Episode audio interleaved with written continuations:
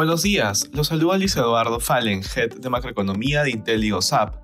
El día de hoy, jueves 27 de octubre, los mercados internacionales muestran resultados mixtos durante la jornada.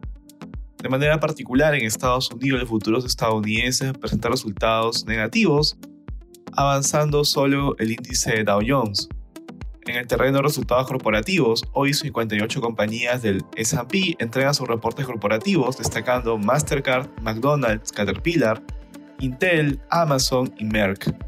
En el terreno de datos económicos se conocerá el PIB analizado del tercer trimestre, esperando un crecimiento de 2.3% trimestralmente.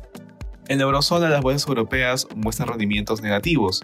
Hoy el Banco Central Europeo realizará su reunión de política monetaria en donde se espera un aumento de 75 puntos básicos en la tasa de referencia, duplicando su nivel actual y alcanzando 1.5%, el nivel más alto de la última década.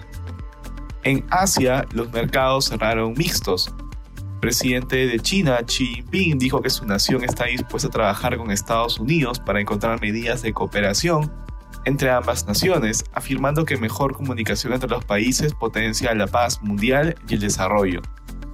Respecto a commodities, el precio del oro retrocede durante la jornada, asimismo el precio del cobre baja y finalmente el precio del petróleo sube, ubicándose alrededor de 89 dólares el barril de WTI. Gracias por escucharnos y si tuviera alguna consulta, no dude en contactarse con su asesor.